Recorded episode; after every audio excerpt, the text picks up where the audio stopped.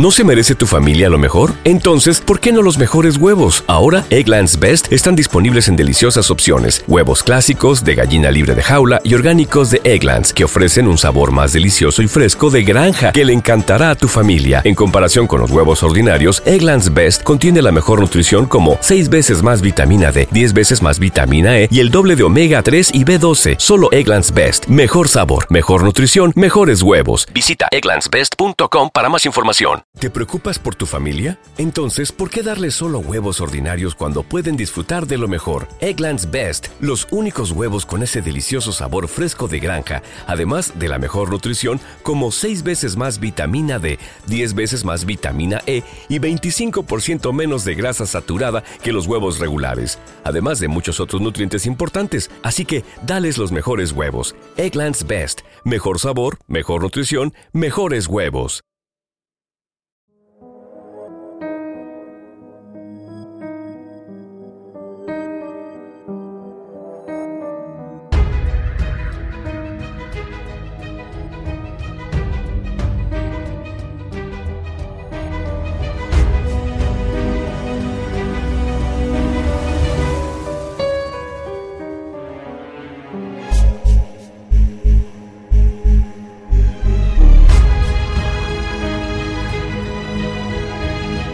El Conde de Montecristo, de Alexandre Dumas.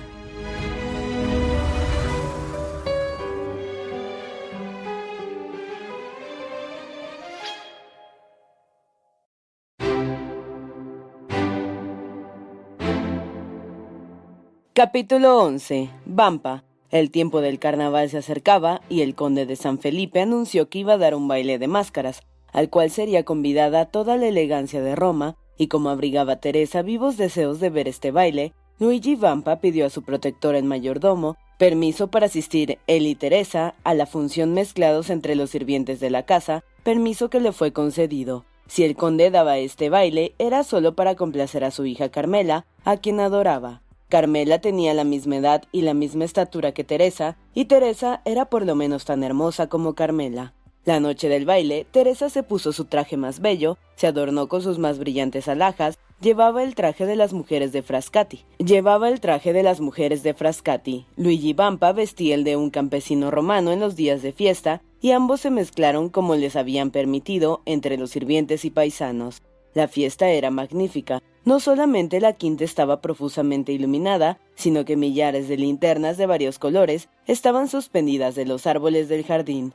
En cada salón había una orquesta y refrescos, las máscaras se detenían, formábanse cuadrillas y se bailaba donde mejor les parecía.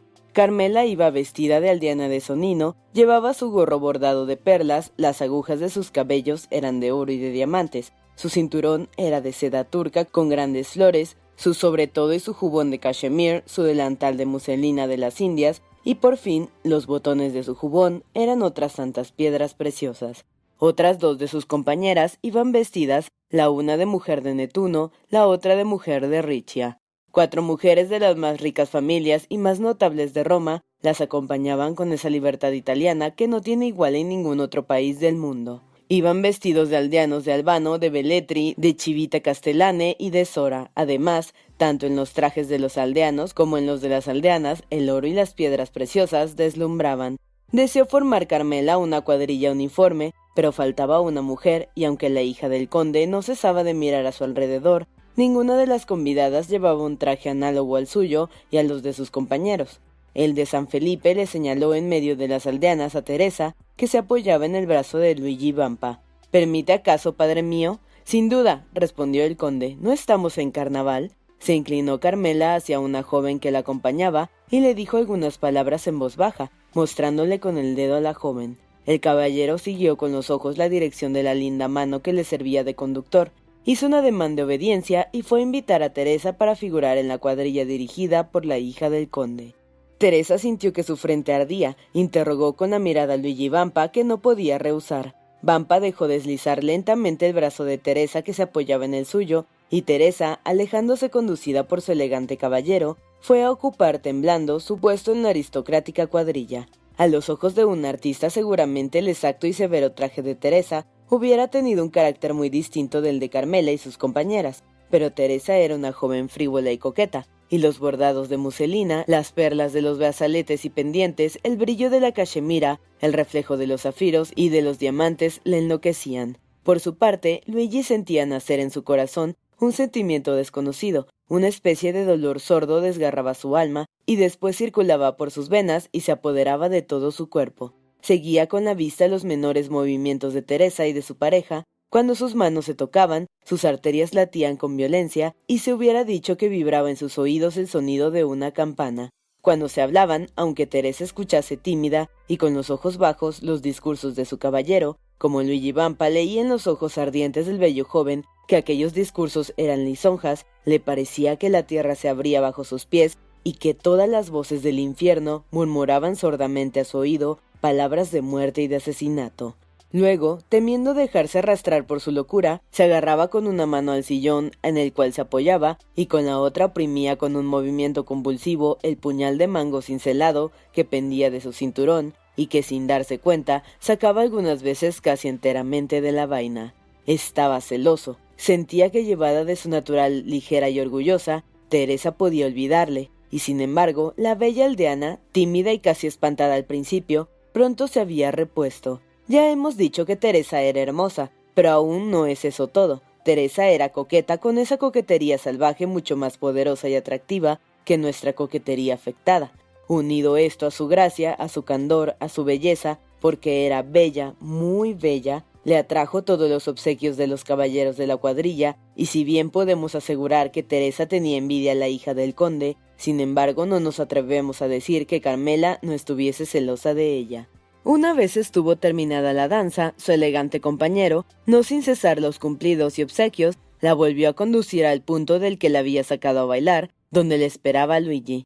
Dos o tres veces durante la contradanza, la joven le había distinguido una mirada, y con las facciones alteradas. Una vez la hoja de su puñal, medio sacada de su vaina, había brillado sus ojos con un resplandor siniestro, y he aquí por qué temblaba como el azogue cuando volvió a apoyar su brazo en el de su amante. Había obtenido tan grande éxito la cuadrilla que se trató de repetir la danza, y aunque Carmela se oponía, el conde de San Felipe rogó con gran ternura a su hija, que al fin consintió. Al punto uno de los caballeros se dirigió a Teresa, sin la cual era imposible que la contradanza se verificase, pero la joven había desaparecido. En efecto, Luigi no se sintió con ánimos para sufrir una segunda prueba, y sea por persuasión o por fuerza, arrastró a Teresa hacia otro punto del jardín.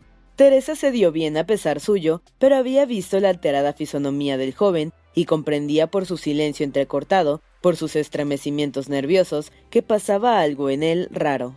Ella sentía también una agitación interior, y sin haber hecho sin embargo nada malo, comprendía que Luigi tenía derecho para quejarse.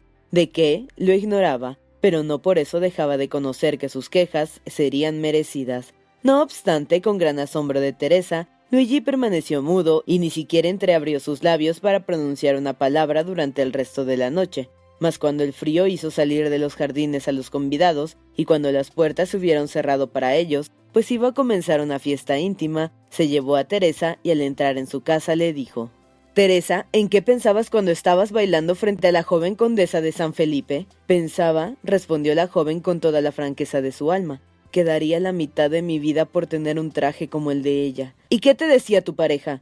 Que solo me bastaba pronunciar una palabra para tenerlo. Y no le faltaba razón, contestó Luigi con voz sorda. ¿Deseas, pues, ese traje tan ardientemente como dices?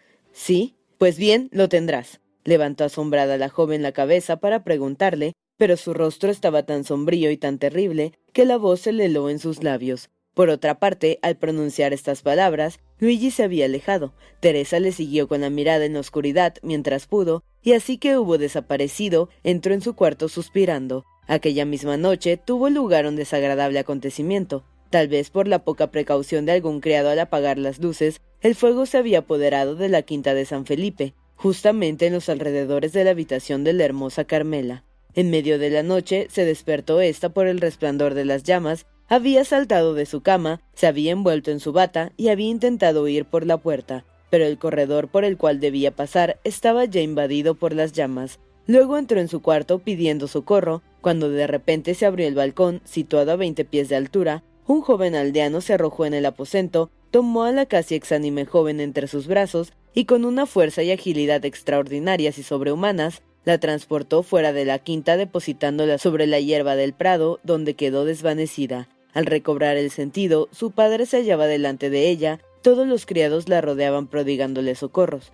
Había sido devorada por el incendio una ala entera del palacio, pero qué importaba si Carmela se había salvado. Buscaron por todas partes a su libertador, pero éste no apareció. Preguntaron a todos, pero nadie le había visto. Carmela estaba tan turbada que no le había reconocido. Además, como el conde era inmensamente rico, excepto el peligro que había corrido su hija y que le pareció por la milagrosa manera con que se había salvado, más bien un nuevo favor de la providencia que una desgracia real, la, la pérdida ocasionada por las llamas fue insignificante para él. Al día siguiente, a la hora de costumbre, se encontraron los dos jóvenes pastores en su sitio cerca del bosque. Luigi era quien había llegado primero a la cita y salió al encuentro de la joven con alborozo. Parecía haber olvidado por completo la escena de la víspera. Teresa estaba visiblemente pensativa, pero al ver a Luigi tan alegre, afectó por su parte un gozo que no sentía, a pesar de ser propio de su carácter cuando alguna otra pasión no venía a turbarla. Luigi tomó del brazo a Teresa y la condujo hasta la entrada de la gruta. Allí se detuvo, comprendió la joven que había algo extraordinario en la conducta del joven, y en su consecuencia le miró fijamente como queriendo interrogarle con los ojos. Teresa, dijo Luigi, ayer por la noche me dijiste que darías la mitad de tu vida por tener un traje semejante al de la hija del conde. En efecto, dijo Teresa, pero estaba loca al desear tal cosa. Y yo te respondí, está bien, lo tendrás. Sí, respondió la joven, cuyo asombro crecía a cada palabra de Luigi, pero sin duda respondiste aquello para no disgustarme. Nunca te he prometido nada que no te haya dado. Teresa, dijo Luigi con orgullo, entra en la gruta y vístete y diciendo estas palabras, retiró la piedra y mostró a Teresa la gruta iluminada por dos bujías que ardían a cada lado de un soberbio espejo. Sobre la mesa rústica, hecha por Luigi, estaban colocados el collar de perlas y las agujas de diamantes, sobre una silla estaba depositado el resto del adorno.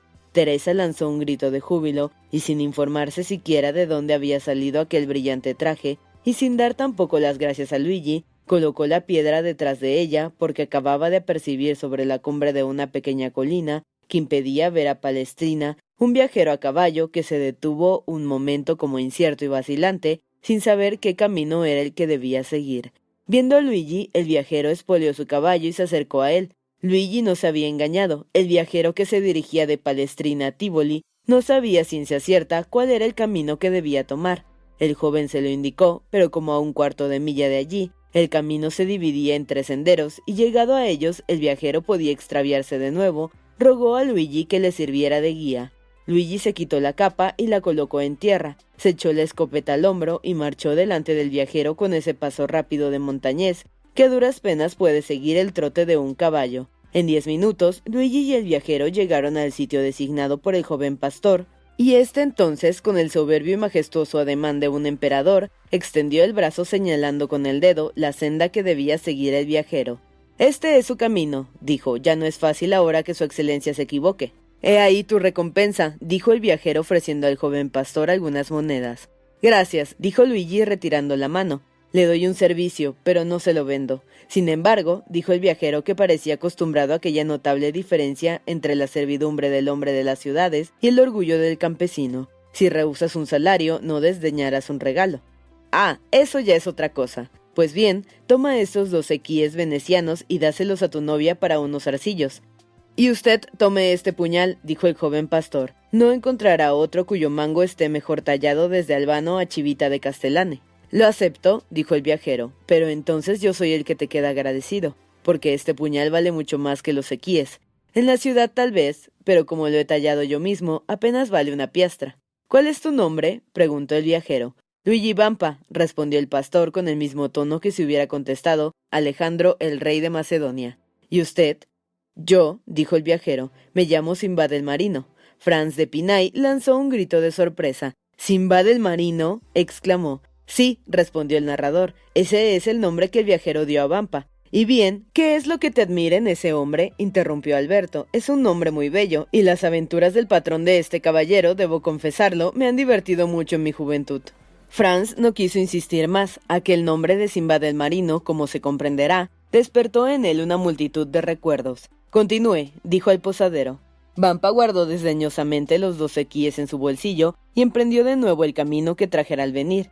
Así que hubo llegado a unos doscientos pasos de la gruta, le pareció oír un grito. Se detuvo procurando descubrir el lado de donde saliera aquel, y al cabo de un segundo oyó su nombre pronunciado distintamente, viniendo el sonido de la voz del lado donde estaba la gruta. Saltando como un gamo, montó el gatillo de su escopeta a medida que corría, y en menos de un minuto estuvo en lo alto de la colina opuesta a aquella en que vio al viajero. Allí los gritos de socorro llegaron más distintos a sus oídos. Dirigió una mirada por el espacio que dominaba. Un hombre robaba a Teresa como el centauro Neso de Yanira. Este hombre que se dirigía hacia el bosque había ya andado las tres cuartas partes del camino que mediaba entre aquel y la gruta.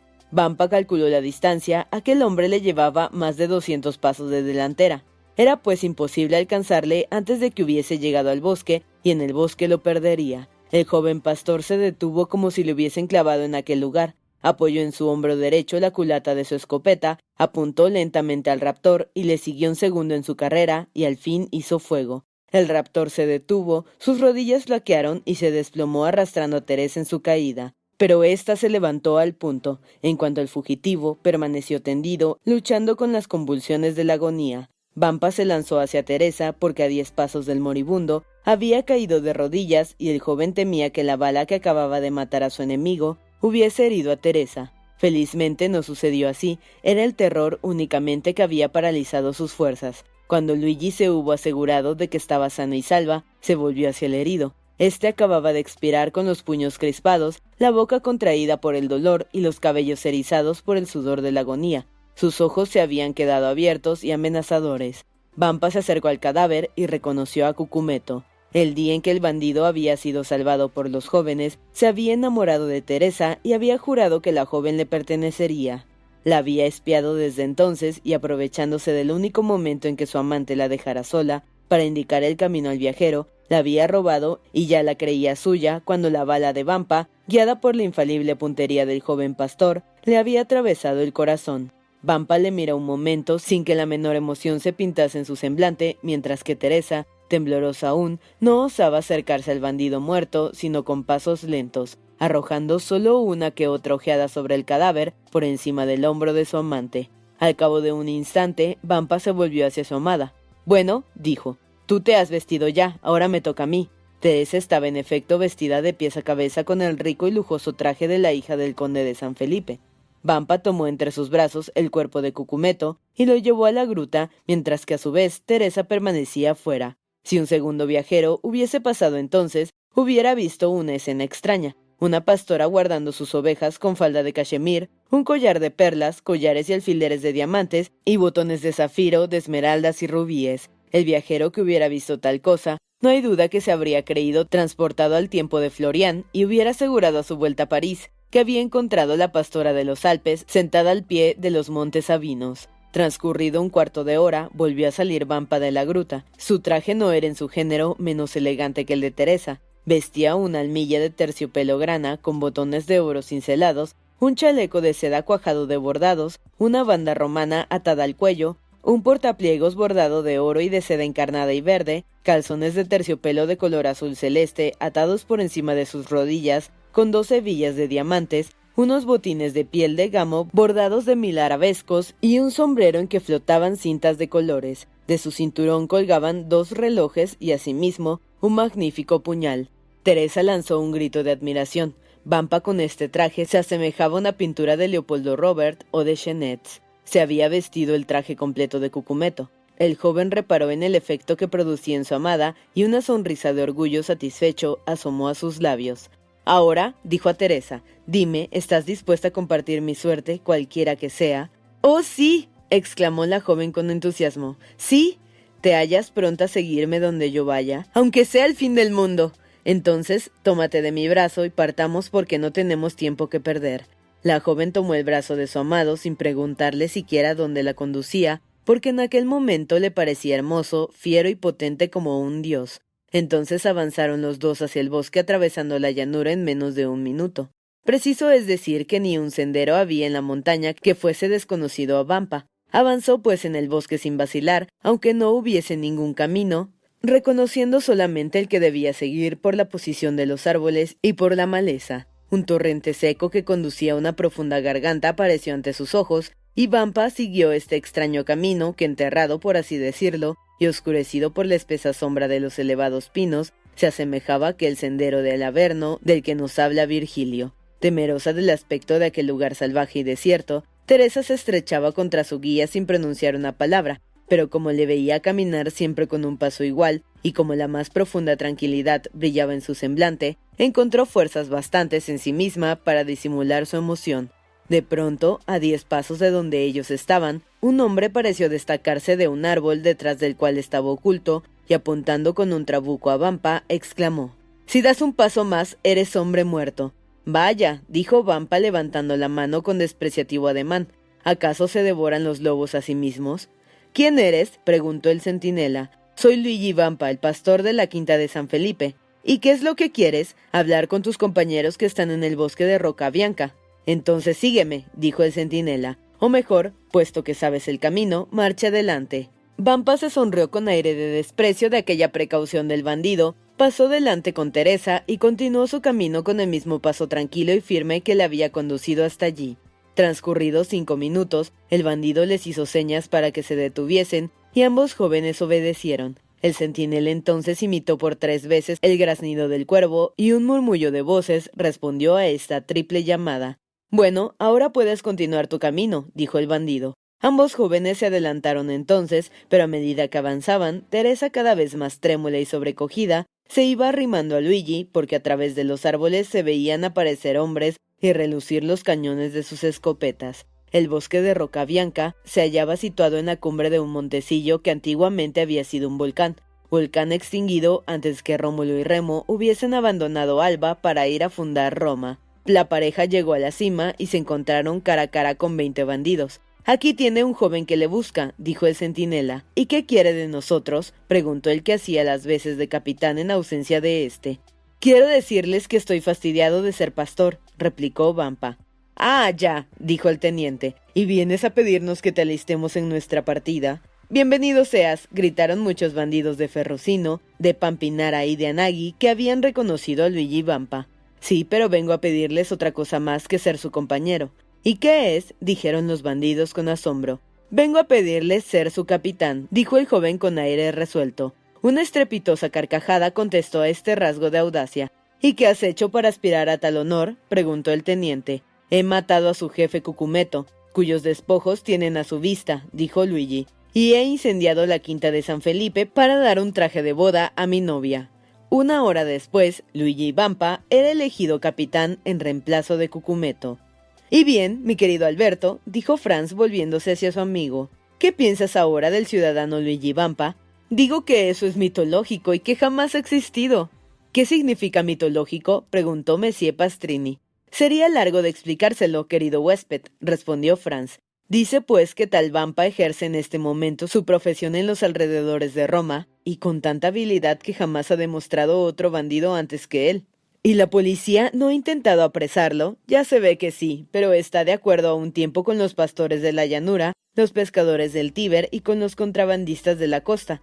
Quiere decir que lo buscan por las montañas y si está en el río, le persiguen por el río y le tienen en alta mar. De pronto, cuando se le cree refugiado en la isla del Giglio, el Guanochetti o de Montecristo, se le ve aparecer en Albano, en Tivoli o en la Riccia.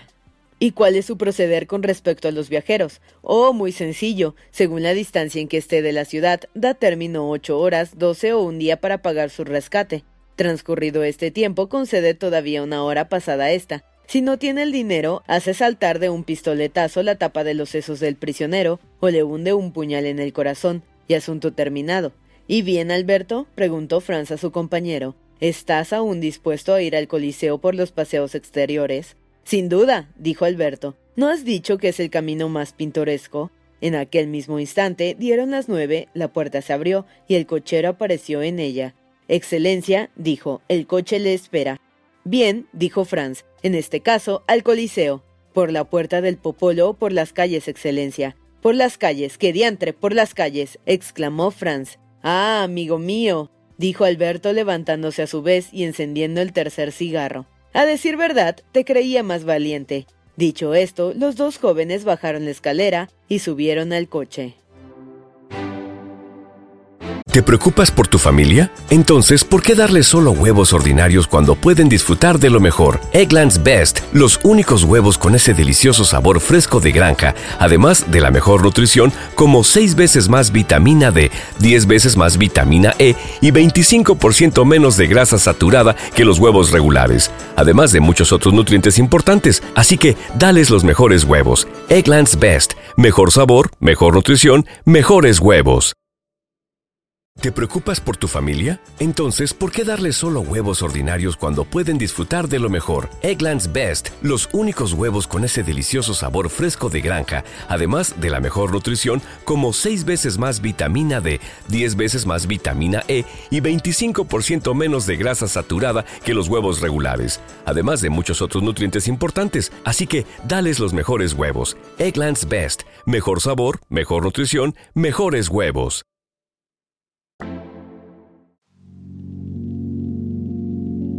Capítulo 12. Apariciones. Franz encontró un término medio para que Alberto llegase al Coliseo sin pasar delante de ninguna ruina antigua y por consiguiente sin que las preparaciones graduales quitasen al Coliseo un solo ápice de sus gigantescas proporciones. Este término medio consistía en seguir la vía Sixtina, cortar el ángulo derecho delante de Santa María la Mayor y llegar por la vía urbana y San Pietro en Mincoli hasta la vía del Coliseo. Ofrecía otra ventaja a este itinerario, la de no distraer en nada a Franz de la impresión producida en él por la historia que había contado Pastrini, en la cual se hallaba mezclado su misterioso anfitrión de Montecristo. Así pues, había vuelto a aquellos mil interrogatorios interminables que se había hecho a sí mismo y de los cuales ni uno siquiera le había dado una respuesta satisfactoria. Por otra parte, había otra cosa aún que le había recordado a su amigo Simba del Marino. Eran aquellas misteriosas relaciones entre los bandidos y los marineros, de lo que dijera Pastrini del refugio que encontraba Vampa en las barcas de los pescadores contrabandistas, recordaba a Franz aquellos dos bandidos corsos que había hallado cenando con la tripulación del pequeño yate que había virado de rumbo y había abordado el Porto Vecchio, con el único fin de desembarcarlos. El nombre con que se hacía llamar su anfitrión de Montecristo, pronunciado por su huésped en la fonda de Londres, le probaba que representaba el mismo papel filantrópico en las costas de Piombino, de Civitavecchia, de Ostia y de Gaeta, que en las de Córcega, Toscana, España y aun en las de Túnez y Palermo, lo cual era una prueba de que abrazaba un círculo bastante extenso de relaciones. Sin embargo, por muy fijas que estuviesen en la imaginación del joven, Todas aquellas reflexiones, por más preocupado que le tuviesen, se desvanecieron repentinamente cuando vio elevarse ante sí el sombrío y gigantesco espectro del Coliseo, a través de cuyas puntas y aberturas la luna proyectaba aquellos pálidos y prolongados rayos que arrojan los ojos de los fantasmas. Se detuvo el carruaje a algunos de los pasos de la meta Sudans. El cochero fue a abrir la portezuela, los dos jóvenes bajaron del carruaje y se encontraron enfrente de un cicerone que parecía haber salido de la tierra. Como también les había seguido el de la fonda, resultó que tenían dos. Es totalmente imposible evitar en Roma este lujo de guías, además del cicerone general, que se apodera de uno en el mismo instante en que se ponen los pies en el dintel de la puerta de la fonda y que no le abandona hasta el día en que se ponen los pies fuera de la ciudad. Hay aún un cicerone especial en cada monumento. Júzguese si no se debe ir acompañado de un cicerón en el Coliseo, o sea, en el monumento por excelencia, que obligó a decir a Marcial. Cese Memphis de apoderarnos los estrepitosos milagros de sus pirámides, que no se canten más las maravillas de Babilonia, todo debe ceder ante el inmenso trabajo del anfiteatro de los Césares, y todas las voces de la fama deben reunirse para ponderar este monumento. Francia y Alberto no trataron de sustraerse a la tiranía cicerónica, y a más esto sería tanto más difícil cuanto que solo los guías tienen derecho a recorrer el monumento con antorchas. No hicieron pues ninguna resistencia y se entregaron a los guías para que los condujesen. Franz conocía este paseo por haberlo hecho diez veces, pero como su compañero más novicio ponía el pie por primera vez en el monumento de Flavio Vespasiano, debo confesarlo en alabanza suya, a pesar de la ignara charlatanería de sus guías, estaba fuertemente impresionado. En efecto, no se puede formar una idea cuando no se ha visto de la majestad de semejante ruina, cuyas proporciones están aumentadas más y más por la misteriosa claridad de la luna meridional, cuyos rayos se asemejan a un crepúsculo de occidente. Así pues, apenas pensativo y cabizbajo, Franz hubo andando cien pasos bajo los pórticos interiores, que abandonando a Alberto y a sus guías, que no querían renunciar al imprescriptible derecho de hacerle ver detalladamente la fosa de los leones, la mansión de los gladiadores, el podium de los Césares, se dirigió hacia una escalera medio en ruinas y haciéndoles continuar en simétrico camino, fue a sentarse a la sombra de una columna enfrente de una abertura que le permitía abrazar al gigante de granito en toda su majestuosa extensión. Estaba Franz allí hacía un cuarto de hora, perdido como se ha dicho en la sombra de una columna, ocupado de mirar a Alberto que en compañía de sus dos guías con antorchas acababa de salir de un vomitorium colocado al extremo del coliseo y los cuales semejantes a dos sombras que siguen un fuego vago Descendían de grada en grada hasta los sitios reservados a las vestales, cuando le pareció percibir el ruido de una piedra en las profundidades del monumento, desgajada de la escalera situada enfrente de la que él acababa de subir, para colocarse en el lugar en que estaba sentado. Nada hay de extraño en una piedra que se desprende bajo el pie del tiempo y cae rodando a un abismo, pero a Franz le pareció que aquella piedra había cedido bajo el pie de un hombre y que un ruido de pasos llegaba hasta él, aunque el que lo ocasionaba hiciese cuanto pudiese para apagarlo. Efectivamente, a los pocos momentos apareció un hombre saliendo gradualmente de la sombra a medida que subía la escalera. Conforme iban bajando se confundía en las tinieblas. Nada impedía suponer que fuese un viajero como él, que se hubiese retirado prefiriendo una meditación solitaria a la insignificante charla de sus guías, y por lo tanto su aparición no tenía nada que pudiese sorprenderle, pero en la indecisión con que subía los últimos escalones, en la manera con que, llegado que hubo a la plataforma, se detuvo y pareció escuchar. Era probable que había venido con un fin particular y que esperaba a alguien. Por un movimiento instintivo y maquinal, se escondió Franz todo lo que pudo detrás de la columna. A diez pasos del pavimento donde ambos se encontraban, la bóveda estaba algún tanto derribada y una abertura redonda, semejante a la de un pozo, permitía percibir el cielo sembrado enteramente de estrellas. Alrededor de esta abertura, que casi más de cien años hacía, daba paso a los débiles y pálidos rayos de la luna, había nacido una multitud de hierbas silvestres, cuyas ramas se destacaban erguidas sobre el azul mate del firmamento, mientras que las enredaderas y la hiedra pendían de aquel terrado superior y se balanceaban bajo la bóveda parecidas a cuerdas flotantes. El personaje cuya misteriosa llegada había llamado la atención de Franz se hallaba situado en la penumbra, que aunque impedía examinar sus facciones, no era sin embargo lo suficiente oscura para impedir que se distinguiese su traje. Iba envuelto en una gran capa parda, cuyo embozo caído sobre el hombro izquierdo le ocultaba la parte inferior del rostro, mientras que su sombrero de alas anchas cubría la parte superior. Solamente el extremo de su vestimenta, que se hallaba iluminada por la luz oblicua que atravesaba la abertura, permitía distinguir un pantalón negro, cuyo botín cuadraba coquetamente una bota charolada. Este hombre pertenecía evidentemente, si no a la aristocracia, a lo menos a la alta sociedad. Hacía algunos minutos que estaba allí y ya comenzaba a impacientarse cuando un ligero ruido se dejó oír en la parte superior. Al punto una sombra interceptó la luz. Un hombre apareció en la abertura, arrojó una ojeada penetrante por las tinieblas y al fin distinguió al hombre de la capa. Después, agarrándose a un puñado de aquellas enredaderas y de aquellas hiedras flotantes, se dejó deslizar y cuando llegó a tres o cuatro pies del pavimento, se dejó caer ligeramente. Es de advertir que el nuevo personaje vestía un traje de Transtevere. Discúlpeme, Excelencia, dijo en dialecto romano. Si le he hecho esperar, sin embargo, no me he retardado más que algunos minutos, porque las diez acaban de dar en San Juan de Letrán.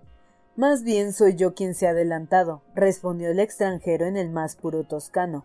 Así pues, nada de cumplidos, y luego, aunque hubiese tardado más, ya me habría figurado que sería por una causa ajena a su voluntad. Y se lo hubiera figurado bien con razón, Excelencia. Vengo del castillo de San Angelo, y me ha costado gran trabajo el hablar a Beppo. ¿Quién es Beppo? Beppo es un empleado de la cárcel al que tengo destinada una rentita para saber todo cuanto ocurre en el interior del castillo de su santidad. Ah, ah, veo que es un hombre cauto, querido. ¿Qué quiere, Excelencia? Nadie sabe lo que cualquier día puede acontecer. Tal vez a mí mismo me echaran un día el guante como ha sucedido con el pobre Pepino, y necesitaré entonces un ratón que me roba las puertas de la cárcel. En fin, ¿qué ha averiguado?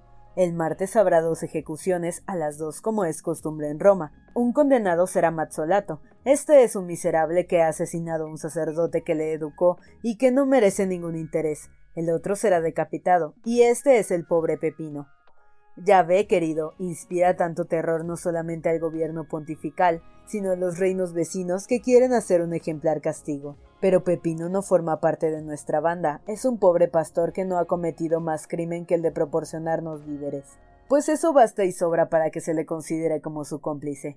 Así pues, ya ve que le guardan algunas consideraciones. En vez de martirizarlo como harían con usted si le llegaran a echar la mano, se contentan con guillotinarlo. Esto variará los planes del pueblo y habrá espectáculo para toda clase de gustos. Sin el que yo preparo y con el cual no cuentan, prosiguió el Transtevere. Amigo mío, permítame decirle, prosiguió el hombre de la capa, que me parece dispuesto a hacer alguna simpleza. Estoy dispuesto a todo para impedir la ejecución del pobre diablo que morirá por causa mía. Por la Madonna, me consideraría muy cobarde si no hiciese algo por ese valiente muchacho. ¿Y qué es lo que piensa hacer? Veamos. Apostaré unos veinte hombres alrededor del cadalso, y en el momento en el que le conduzcan a una señal mía, nos lanzaremos, daga en mano sobre la escolta y le libertaremos. Eso me parece muy peligroso y decididamente creo que mi proyecto vale mucho más que el suyo. ¿Y cuál es su proyecto, Excelencia? Daré dos mil piastras a una persona que yo sé y que obtendrá que la ejecución de Pepino se dilate hasta dentro de un año. Luego daré otras mil piastras a otra persona que también conozco y le haré evadir la prisión. ¿Estás seguro de obtener buen éxito? Diantre, dijo en francés el hombre de la capa. ¿Qué dice? preguntó el Transtevere.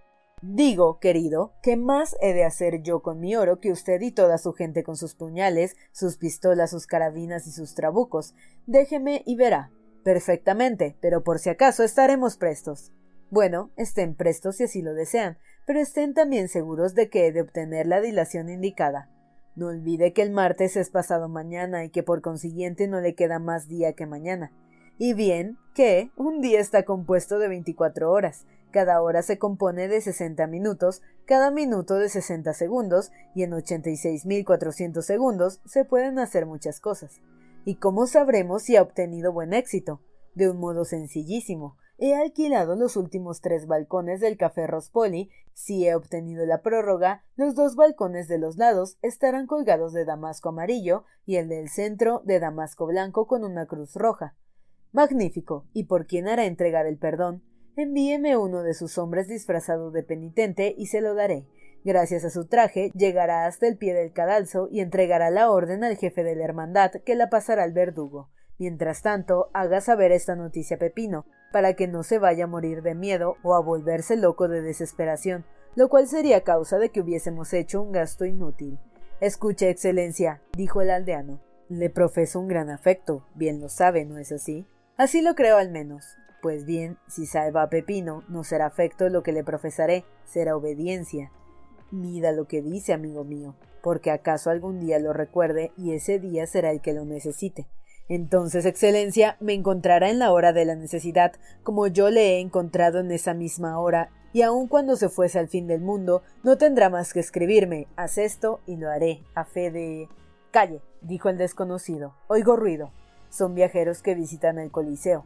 Es peligroso que nos encuentren juntos. Estos demonios de guías podrían reconocernos y por honrosa que sea su amistad, amigo mío, si llegaran a enterarse de que estábamos tan unidos como lo estamos, esta unión me haría perder un poco de mi crédito. Con que si consigue la prórroga, el balcón del centro colgado de damasco blanco con una cruz roja, y si no, tres colgaduras amarillas, y entonces entonces, querido amigo, maneje el puñal como guste, se lo permito y yo estaré allí para verle maniobrar. Adiós, Excelencia, cuento con usted, cuente usted conmigo. y dichas estas palabras, el transtiberino desapareció por la escalera, mientras que el desconocido, embozándose bien en su capa y ocultándose enteramente el rostro, pasó a dos pasos de Franz y descendió al circo por las gradas exteriores. Un segundo después, Franz oyó resonar su nombre en aquellas bóvedas. Era Alberto que le llamaba. Antes de responder, esperó a que los dos hombres se hubiesen alejado, procurando no revelarles que habían tenido un testigo, que si no había visto sus rostros, no había al menos perdido una sola palabra de su conversación. No habían transcurrido aún diez minutos cuando Franz estaba ya en camino de la fonda de Londres, escuchando con una distracción impertinente el erudito discurso que Alberto hacía, según Plinio y Calperini, sobre las rejas guarnecidas de puntas de hierro que impedían a los animales feroces lanzarse sobre los espectadores. Franz le dejaba hablar sin contradecirle, pues deseaba hallarse solo para pensar sin distracción alguna en lo que acababa de presenciar. De los dos hombres, el uno seguramente era extranjero, y aquella era la primera vez que le veía y oía, pero no ocurría lo mismo con el otro, y aunque Franz no hubiese distinguido su rostro, constantemente envuelto en la sombra, oculto en su capa, el acento de aquella voz le había llamado demasiado la atención desde la primera vez que la oyera para que pudiese resonar alguna vez en su presencia sin que la reconociese. Sobre todo en las entonaciones irónicas había algo de agudo y metálico que le había hecho estremecer en las ruinas del Coliseo, lo mismo que en la gruta de Montecristo. Así pues, estaba perfectamente convencido de que aquel hombre no podía ser otro que Simbad el marino. En cualquier otra circunstancia, la curiosidad que le había inspirado aquel hombre le hubiera arrastrado a darse conocer, pero en aquel caso la conversación que acababa de oír era sobrado íntima para que no se detuviese por el temor demasiado fundado de que su aparición les causaría una sorpresa bien poco agradable.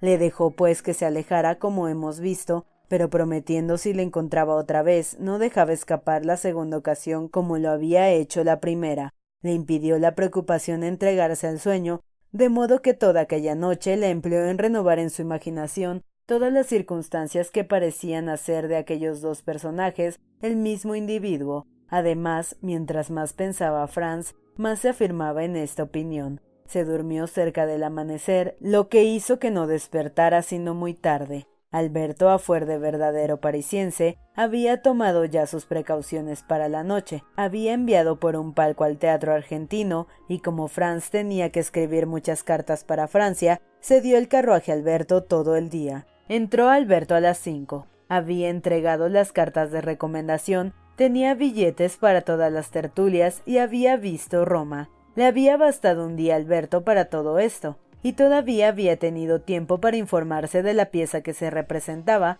y de los actores que la ejecutaban. El título de la pieza era parisina y los actores se llamaban Coselli, Moriani y Lespech. Nuestros dos jóvenes no eran tan desgraciados como se ve, pues que iban a asistir a la representación de una de las mejores óperas del autor de Lucia di Lammermoor, ejecutada por tres artistas de los demás nombradí en Italia. No había podido jamás acostumbrarse Alberto a los teatros ultramontanos, cuya orquesta no se puede oír y que no tienen ni balcones ni palcos descubiertos. Esto era bastante duro para un hombre que tenía su luneta en los buff y su parte del palco en la ópera. No impedía, sin embargo, que Alberto se vistiese de gran etiqueta siempre que iba a la ópera con Franz, tiempo perdido, pues preciso es confesarlo, para vergüenza de uno de los representantes de nuestra elegancia, después de cuatro meses que paseaba por Italia en todos los sentidos, Alberto no había tenido ni lo que se llamaba una sola aventura, y no era que no hiciese lo posible para que ésta se le presentara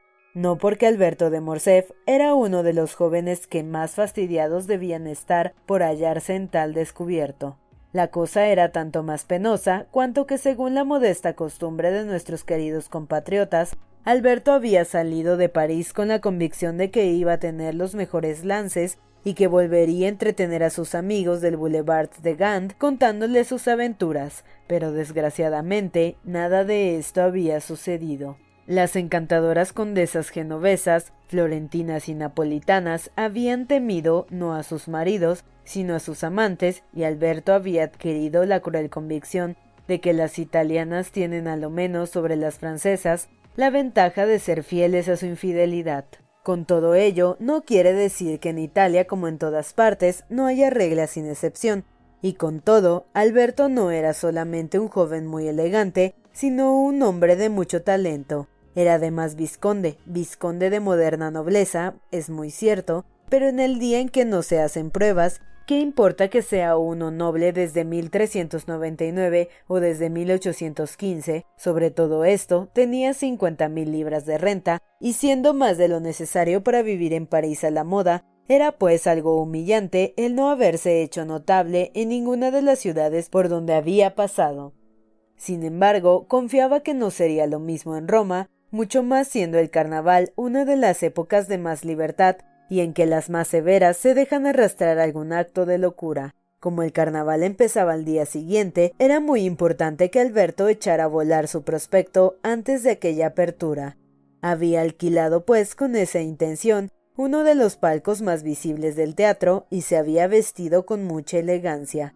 Estaba en la primera fila que reemplaza la galería en nuestros teatros, por otra parte, los tres primeros pisos son tan aristocráticos los unos como los otros, y por esta razón son llamados los palcos nobles. Aquí diremos como de paso que aquel palco, donde podrían estar doce personas sin estrechez, había costado a los dos amigos un poco más barato que un palco de cuatro personas en el ambigú cómico. Es preciso decir que Alberto tenía aún otra esperanza, y era que si llegaba a encontrar cabida en el corazón de una bella romana, esto le conduciría naturalmente a conquistar un puesto en su carruaje y por consiguiente a ver el carnaval en algún balcón de príncipe. Todas estas circunstancias unidas hacían que Alberto fuese más emprendedor de lo que nunca lo había sido. Volvía la espalda a los actores, inclinándose fuera del palco y mirando a todas las personas con unos prismáticos de seis pulgadas de largo lo cual no hacía que ninguna mujer recompensase con una sola mirada ni aun de curiosidad todos sus estudiados ademanes y movimientos. Cada cual hablaba, en efecto, de sus asuntos, de sus amores, de sus placeres, del carnaval que comenzaba al día siguiente, de la próxima Semana Santa, sin fijar la atención ni un solo instante, ni en los actores, ni en la ópera, excepto en los momentos muy destacados en que todos volvían, sea para oír un trozo del recitado de Coselli, sea para aplaudir algún rasgo brillante de Moriani, sea en fin para gritar bravo al speech. Pasados estos instantes tan fugaces y momentáneos, las conversaciones particulares recobraban su objeto primordial. Hacia el fin del primer acto, la puerta de un palco que hasta entonces había permanecido vacío se abrió y Franz vio entrar a una mujer a la cual había tenido el honor de ser presentado en París y que creía aún en Francia. Alberto advirtió el movimiento que hizo su amigo al aparecer aquella dama y volviéndose hacia él dijo ¿Conoces acaso a esa dama? Sí, ¿qué te parece?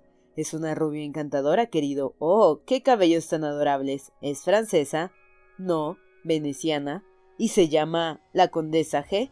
Oh, la conozco de nombre, exclamó Alberto. Aseguran que además de ser hermosa, tiene mucho talento.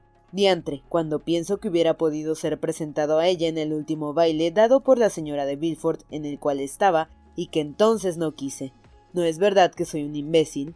¿Quieres que repare esa falta? preguntó Franz. ¿Cómo? ¿La conoces tan íntimamente para conducirme a su palco? He tenido el honor de hablar con ella tres o cuatro veces en mi vida, pero bien lo sabes, es lo bastante para no cometer una indiscreción. En aquel instante, la condesa reparó en Franz y le hizo con la mano un ademán gracioso, a cual respondió él con una respetuosa inclinación de cabeza. Vaya, me parece que estás en buena armonía, dijo Alberto. Pues te engañas. Y he aquí lo que nos hará cometer mil tonterías a nosotros los franceses en el extranjero, por someterlo todo a nuestro punto de vista parisiense.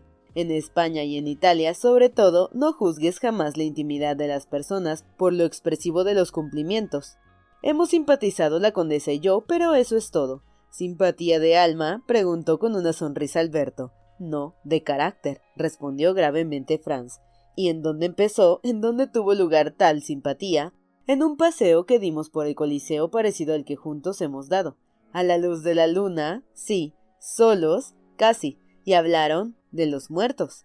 Ah. exclamó Alberto, pues entonces la conversación no dejaría de ser agradable, y por lo mismo te prometo que si tengo la dicha de servir de acompañante a la bella condesa en un paseo semejante al suyo, no le hablaré sino de los vivos, y tal vez harás más. Mientras tanto, ve a presentarme a ella como lo has prometido. tan pronto como se baje el telón. Cuán largo es este diablo de primer acto. Escucha el final, querido, porque además de ser muy bello, Coselli lo canta admirablemente. Sí, pero qué talle. La especha está sumamente dramática. Sí, no lo discuto, pero ya conoces que cuando se ha oído a Lontag y a Malibran, ¿no te parece excelente el método de Moriani? No me gustan los morenos que cantan rubio. Amigo mío, dijo Franz volviéndose, mientras que Alberto continuaba mirando con los anteojos. A decir verdad, estás hoy muy insulso y distraído. Al fin bajó el telón con gran satisfacción del vizconde de Morcerf, que tomó su sombrero, se arregló sus cabellos, compuso su corbata y sus puños, e hizo observar a Franz que le esperaba. Como por su parte la condesa, quien Franz interrogaba con la mirada, le dio a entender que sería bien recibido, no tardó éste en satisfacer la impaciencia de Alberto, y dirigiéndose al palco seguido de su compañero, que se aprovechaba del paseo para componer los falsos pliegues que los movimientos habían podido imprimir en el cuello de la camisa y en las solapas de su frac, llamó al palco número cuatro, que era el que ocupaba la condesa. Esta se levantó al punto, cediendo su lugar al recién llegado, según es costumbre en Italia y según se cede siempre cuando llega una visita. Presentó Franz a la condesa Alberto como uno de los jóvenes franceses más distinguidos por su posición social, pues sus nada escasos conocimientos y por las muchas otras cualidades que le adornaban, todo lo cual no dejaba de ser cierto, porque tanto en París como en cualquier parte que estuviese, se tenía Alberto por un perfecto caballero. Franz procuró añadir que, pesaroso su amigo de no haber sabido aprovechar la estancia de la condesa en París para hacer que le presentasen a ella, le había encargado que reparase su falta, misión que cumplía, rogando a la condesa, cuyo lado también él hubiera necesitado introductor, que excusase su indiscreción.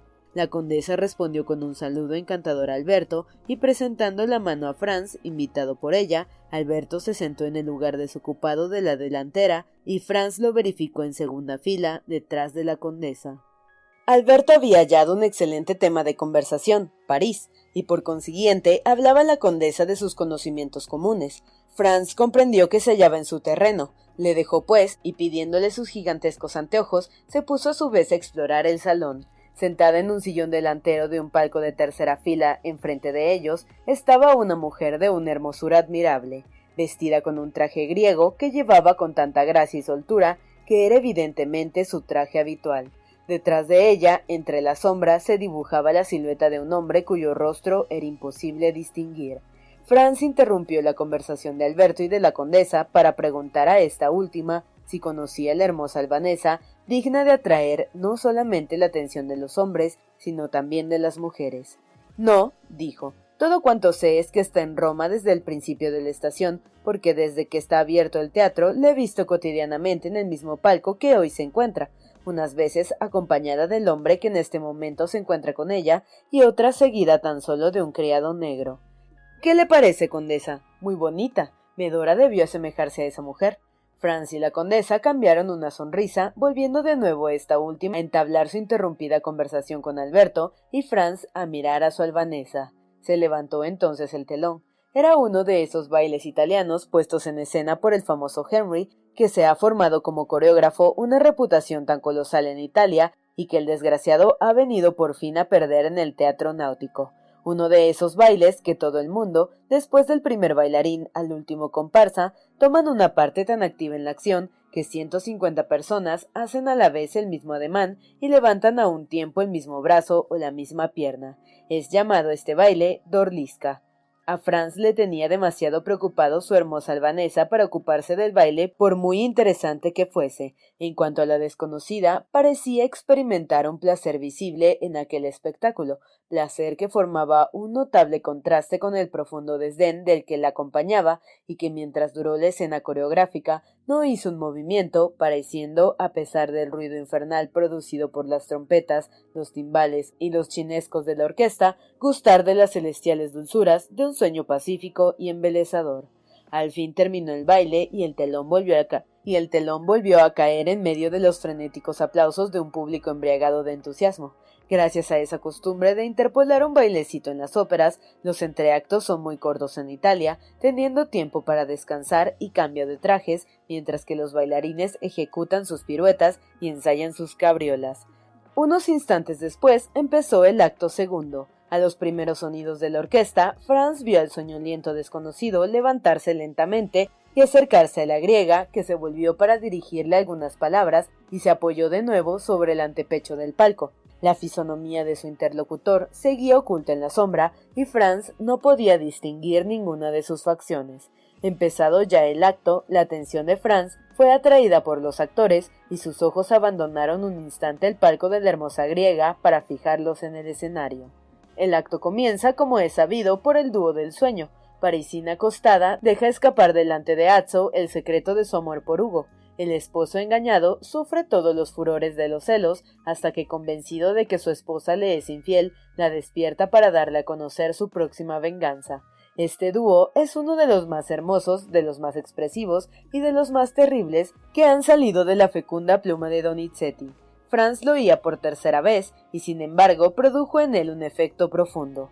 Iba pues a unir sus aplausos a los del salón, cuando sus manos, prontas a chocar, permanecieron separadas y el bravo, que iba a escapar de su boca, expiró en sus labios. Se había levantado el hombre del palco y acercando su cabeza hasta el punto en que le diera de lleno la luz, había permitido a Franz reconocer en él al mismo habitante de Montecristo, aquel cuya voz y talle había creído descubrir en las ruinas del Coliseo. Ya no le cabía duda, el extranjero vivía en Roma. La expresión del rostro de Franz estaba sin duda en armonía con la turbación que en él produjera semejante encuentro, porque la condesa le miró, empezó a reír y le preguntó qué era lo que tenía. Señora, respondió Franz, Hace poco le he preguntado si conocía a esa mujer albanesa. Ahora le pregunto si conoce a su marido. Menos todavía, respondió la condesa. Nunca le ha llamado la atención.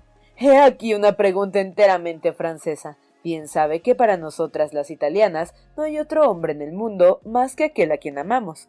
¿Es verdad? respondió Franz. Sin embargo, le diré, dijo ella acercando los gemelos de Alberto a sus ojos, y dirigiéndolos hacia el palco, que debe ser algún recién desenterrado, algún muerto salido de su tumba con el correspondiente permiso del sepulturero. Se entiende porque me parece horriblemente pálido. Pues siempre está lo mismo, respondió Franz. Entonces le conoce, preguntó la condesa. Así yo soy la que le preguntará quién es. Estoy seguro de haberle visto antes de ahora, pero no atino ni dónde ni cuándo. En efecto, dijo ella haciendo un movimiento con sus hermosos hombros, como si un estremecimiento circulase por sus venas. Comprendo que cuando se ha visto una vez a un hombre semejante, jamás se le puede olvidar. El efecto que Franz había experimentado no era, pues, una impresión particular, puesto que otra persona lo sentía también. Y dígame, preguntó Franz a la condesa después de que le hubo observado por segunda vez, ¿qué piensa de ese hombre? Que creo ver a Lord Rodwen en persona. Este nuevo recuerdo de Lord Byron admiró a Franz, porque en efecto, si alguien podía hacerle creer en los vampiros, no era otro que el hombre que tenía ante sus ojos. Es preciso que sepa quién es, dijo Franz levantándose. Oh no. exclamó la condesa. No, no me deje sola. Cuento con usted para que me acompañe y le quiero tener a mi lado. ¿Cómo? le dijo Franz al oído. ¿Tendrá miedo? Escuche, le dijo ella. Byron me ha jurado que creía en los vampiros e incluso que los había visto. Me ha descrito su rostro, que es absolutamente semejante al de ese hombre. Esos cabellos negros, esos ojos tan grandes en que brilla una llama extraña, esa palidez mortal. Además, observe que no está con una mujer como las demás, está con una extranjera, una griega, una cismática, sin duda una hechicera como él. Le ruego que no se vaya. Mañana puede dedicarse a buscarlo si le parece, pero hoy le suplico que me acompañe. Franz insistió. Pues bien, dijo la condesa levantándose, me voy. No puedo quedarme hasta el fin de la función, porque tengo tertulia esta noche en mi casa. Será tan poco galante que me rehúse su compañía. Franz no tenía otra alternativa que la de tomar el sombrero, abrir la puerta y ofrecer su brazo a la condesa, y esto fue lo que hizo.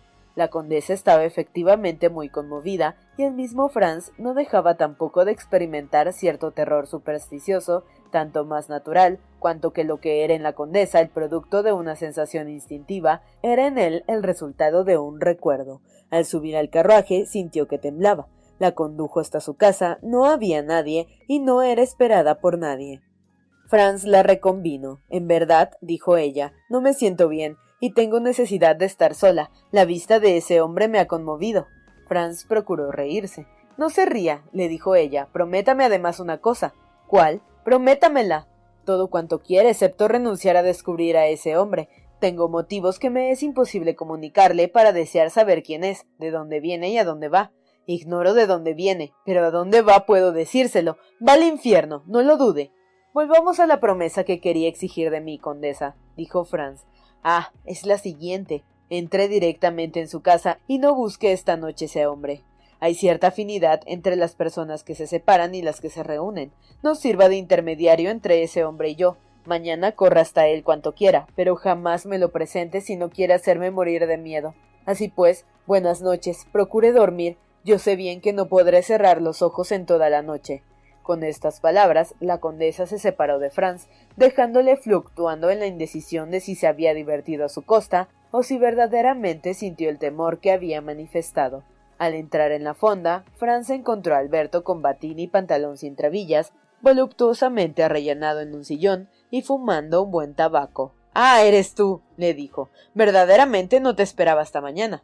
Querido Alberto, respondió Franz, me felicito por tener una ocasión de decirte una vez por todas que tienes la idea más equivocada de las mujeres italianas, y no obstante, me parece que tus desdichas amorosas ya debían habértela hecho perder. ¿Qué quieres? Esas mujeres, el diablo que las comprenda. Te dan la mano, te la estrechan, te hablan al oído, hacen que las acompañes a su casa. Con la cuarta parte de ese modo de tratar a un hombre, una parisiense perdería pronto su reputación.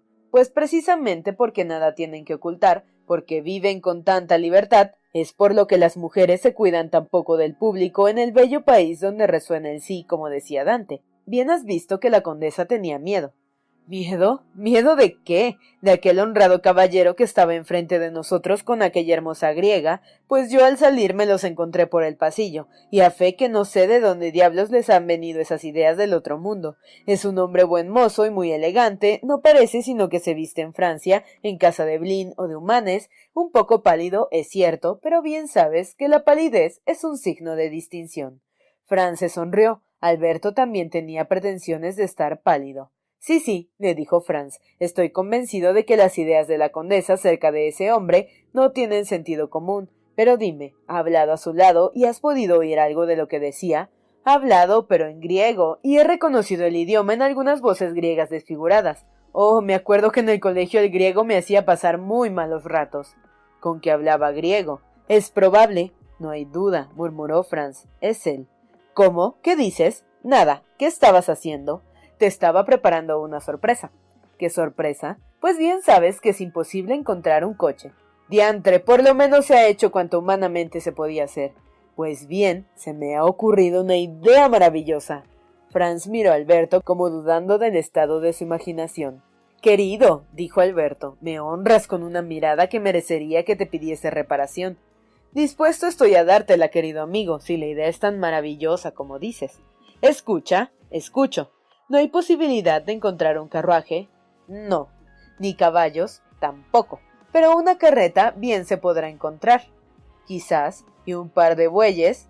También. Pues bien, esa es la nuestra. Mando adornar la carreta, nos vestimos de segadores napolitanos y representamos al natural el magnífico cuadro de Leopoldo Roberts, y si la condesa quiere vestirse de campesina de Puzzole o de Sorrento, esto completará la mascarada, y seguramente la condesa es demasiado hermosa para que la tomen por el original de la mujer del niño. Diantre. exclamó Franz. Tienes razón por esta vez, Alberto, y es una idea feliz y nacional. Ah, señores romanos, creen que se correrá a pie por sus calles como unos Lazzaroni porque no tienen calesas ni caballos, pues bien, ya se inventarán. ¿Y has comunicado a alguien esta estupenda idea? Solo nuestro huésped, al entrar le hice subir y le manifesté mis deseos. Me ha asegurado que nada era más fácil. Yo quería dorar los cuernos de los bueyes, pero él ha dicho que para eso se necesitarían tres días, por lo que será preciso pasar sin ese detalle superfluo.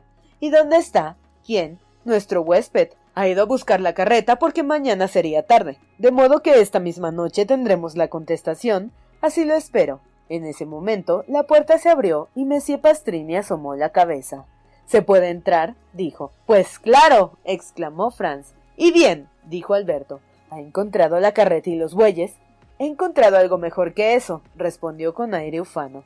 Ah, mi querido huésped, ande contento en lo que dice. Confíe su excelencia en mí, dijo Monsieur Pastrini. Pero en fin, ¿qué hay? exclamó Franz a su vez. Ya sabe, dijo el posadero, que el conde de Montecristo vive en este mismo piso. Ya lo creo, dijo Alberto, puesto que gracias a él no hemos podido alojarnos sino como dos estudiantes en la calle de San Nicolás du Chardennot. Y bien, está enterado del apuro en que se encuentran, y les ofrece dos asientos en su carruaje y dos sitios en sus ventanas del Palacio Rospoli. Alberto y Franz se miraron.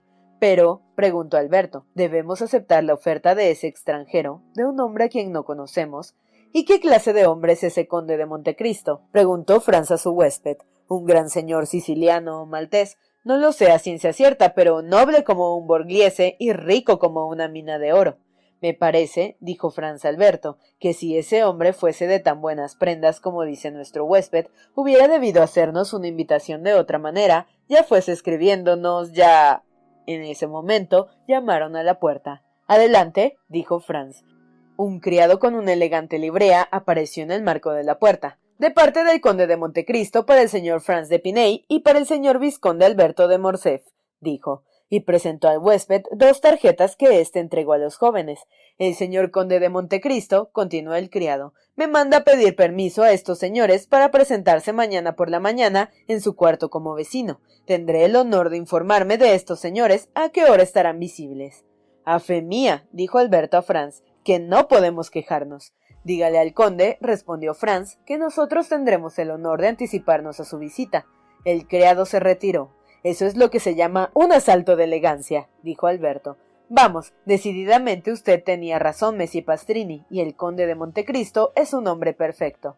Luego acepta su oferta, dijo el huésped. Con mucho gusto, respondió Alberto. Sin embargo, le confieso, siento que no se realice nuestro plan de la carreta y de los segadores. Y si no hubiese lo del balcón del Palacio Rospoli, para compensar lo que perdemos, creo que volvería a mi primera idea. ¿Qué te parece, Franz? Creo que también son los balcones los que me deciden, respondió Franz Alberto. En efecto, esta oferta de dos sitios en un balcón del Palacio Rospoli le recordó a Franz la conversación que había oído en las ruinas del Coliseo entre su desconocido y el transtiberino, conversación en la cual el hombre de la capa había prometido obtener la gracia del condenado.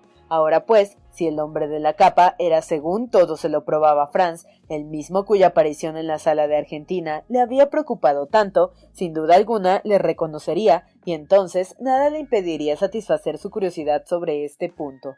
Franz pasó una parte de la noche pensando en sus dos apariciones y deseando que llegase el día siguiente. En efecto, el siguiente día debía aclararlo todo, y esta vez, a menos que su huésped de Montecristo poseyese el anillo de Giges, y merced a este anillo su facultad de hacerse invisible, era evidente que no se le escaparía. Así pues, se despertó a las ocho, hora en que Alberto, como no tenía los mismos motivos que Franz para madrugar tanto, dormía aún apaciblemente, Franz mandó a llamar a su huésped, que se presentó con sus habituales saludos.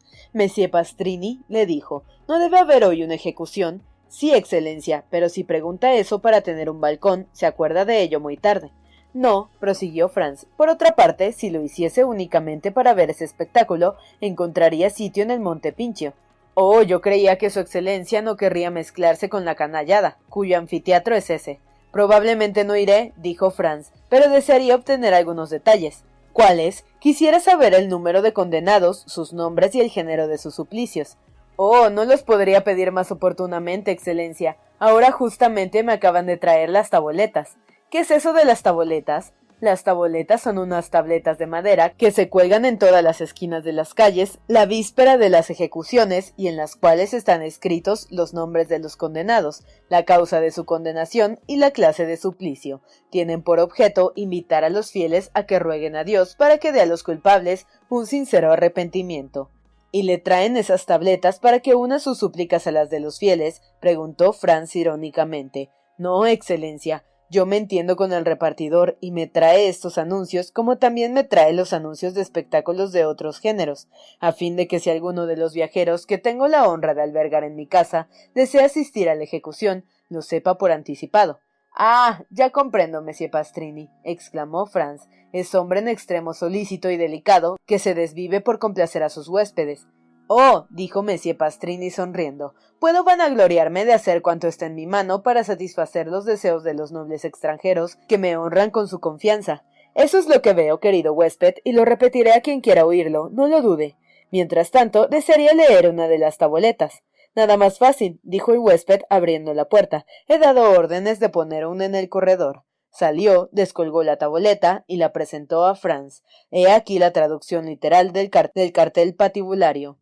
Se hace saber a todos los que la presente vieren y entendieren que el martes 22 de febrero, primer día de carnaval, y en virtud de sentencia dada por el Tribunal de la Rota, serán ejecutados en la Plaza del Popolo los llamados Andrés Róndolo, culpable del asesinato en la persona muy respetable y venerada de D. César Torlini, canónigo de la iglesia de San Juan de Letrán, y el llamado Pepino, alias Roca Priori, convicto de complicidad con el detestable Luigi Vampa y los demás de su banda. El primero será Mazzolato y el segundo decapitato. Se ruega a las almas caritativas que pidan al Ser Supremo un sincero arrepentimiento para estos dos infelices reos.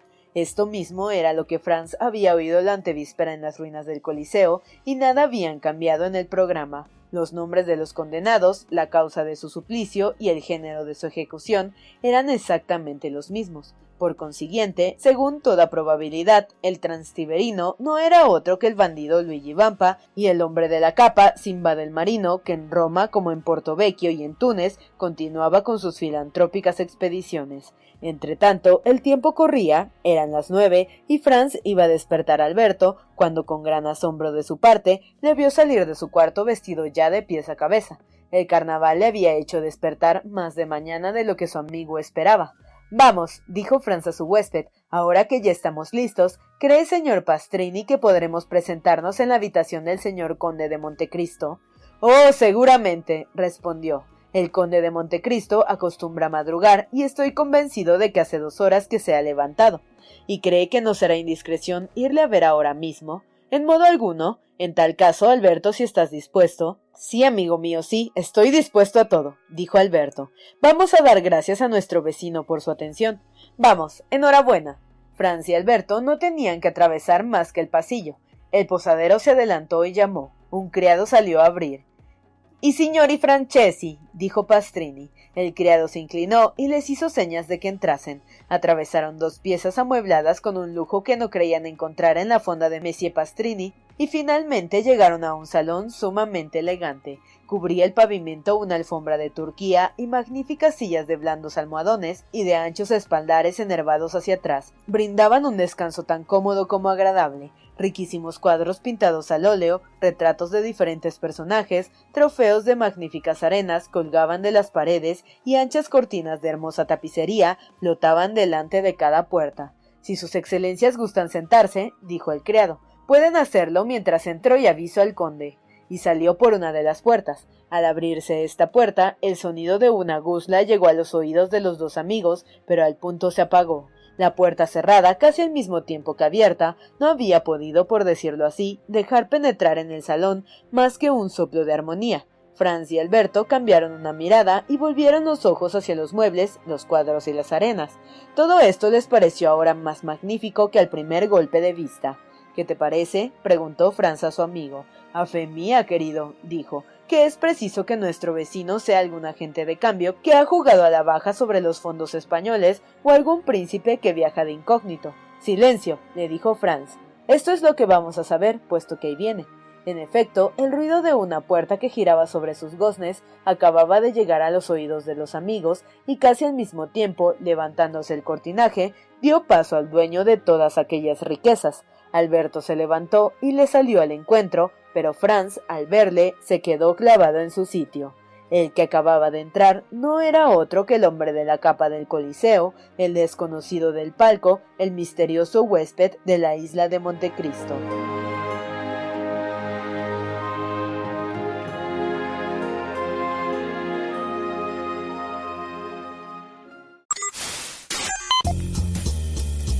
No te pierdas la continuación de esta historia. Capítulos todos los lunes, miércoles y viernes. Suscríbete. El Cuentero, con historias para tus oídos.